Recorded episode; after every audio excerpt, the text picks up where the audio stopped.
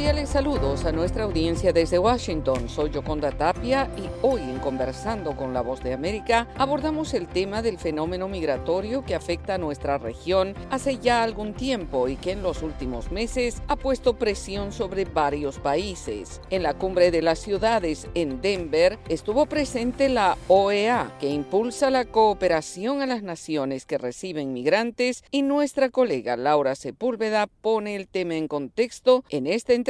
con Betilde Muñoz Pogosian, directora de Inclusión Social en la Organización de los Estados Americanos. Precisamente son las ciudades y los gobiernos municipales los que están en la primera línea de atención a la llegada de personas migrantes, refugiadas, desplazadas forzadas. Y estamos aquí en Denver, en esta cumbre de ciudades de las Américas, propiciando un diálogo entre alcaldes, alcaldesas y otros actores del ecosistema de actores que responden temas migratorios para pensar soluciones y realmente generar aprendizajes entre ciudades de cómo responder a lo que son los retos principales que enfrentan temas como la estabilización de estas comunidades, todo el tema de ayuda humanitaria, que es como una respuesta más inmediata a la llegada de estas personas, pero también pensando en el mediano y largo plazo su regularización, que obviamente esto sí tiene que ser en coordinación con autoridades nacionales, pero también pueden impulsarlas desde los gobiernos locales, el tema de la inclusión social y productiva de estas poblaciones, generando una autonomía financiera de estas comunidades, pero también beneficios para las comunidades que reciben, activando la economía, generando empleo. Y por supuesto el otro reto que también se va a tocar, más de inclusión social y cultural, que es el de la xenofobia y discriminación, que sabemos que en las Américas afortunadamente tenemos un hemisferio solidario, pero existen focos todavía de xenofobia y discriminación que tenemos todavía que responder y que resolver. Cuando hablamos de los retos específicamente que tienen los alcaldes, que son las personas que están aquí representando las ciudades, de pronto a veces chocan con el gobierno nacional o con las iniciativas que tiene el gobierno nacional? Si tuviera que priorizar, diría que son dos los retos, ¿no? Uno es el tema del financiamiento, ¿verdad? Y cómo costear lo que es la respuesta a la llegada de personas migrantes y refugiadas, porque no podemos negar que esto genera costos, o sea, al estabilizar en un albergue, en dar chequeos médicos, en darles algún tipo de, de ayuda con ropa, en fin, ¿no? Agua, eso tiene un costo y es siempre un reto el poder identificar ese financiamiento, bien sea viniendo desde los gobiernos nacionales, que también tienen presiones en materia financiera y coordinando con la cooperación internacional, eh, sociedad civil, entidades filantrópicas que puedan cubrir esas brechas. Entonces, definitivamente, este es un reto que enfrentan los gobiernos eh, locales. Y en segundo lugar, está toda esa dimensión de cómo atender y responder a la llegada de estas poblaciones en movimiento sin descuidar y sin desatender lo que son los retos de las propias comunidades de acogida. Entonces, aquí, desde la OEA, siempre estamos impulsando este mensaje de que tan importante como dar protección y, asegurar los derechos de personas migrantes es el poder cuidar y proteger los derechos de las personas que están recibiendo y ojalá generar diálogos sociales para que estas dos visiones y poblaciones que coexisten en las ciudades se puedan entender y remar hacia adelante, generar beneficios donde son escenarios ganar-ganar. Gana la ciudad que recibe, ganan las poblaciones migrantes. ¿Hay en este momento algunas herramientas que claramente le faltan a América Latina para poder regular las migraciones? Mire, yo creo que se han hecho innovaciones muy interesantes interesantes en la región y desde la OEA siempre acompañamos a los gobiernos en estos ejercicios, sobre todo de regularización, iniciativas que se han dado en Colombia, por ejemplo, con el Estatuto de Protección Temporal para venezolanos, pero también lo que es las medidas de protección complementaria en Costa Rica, también se ha hecho en otros países de Sudamérica, el,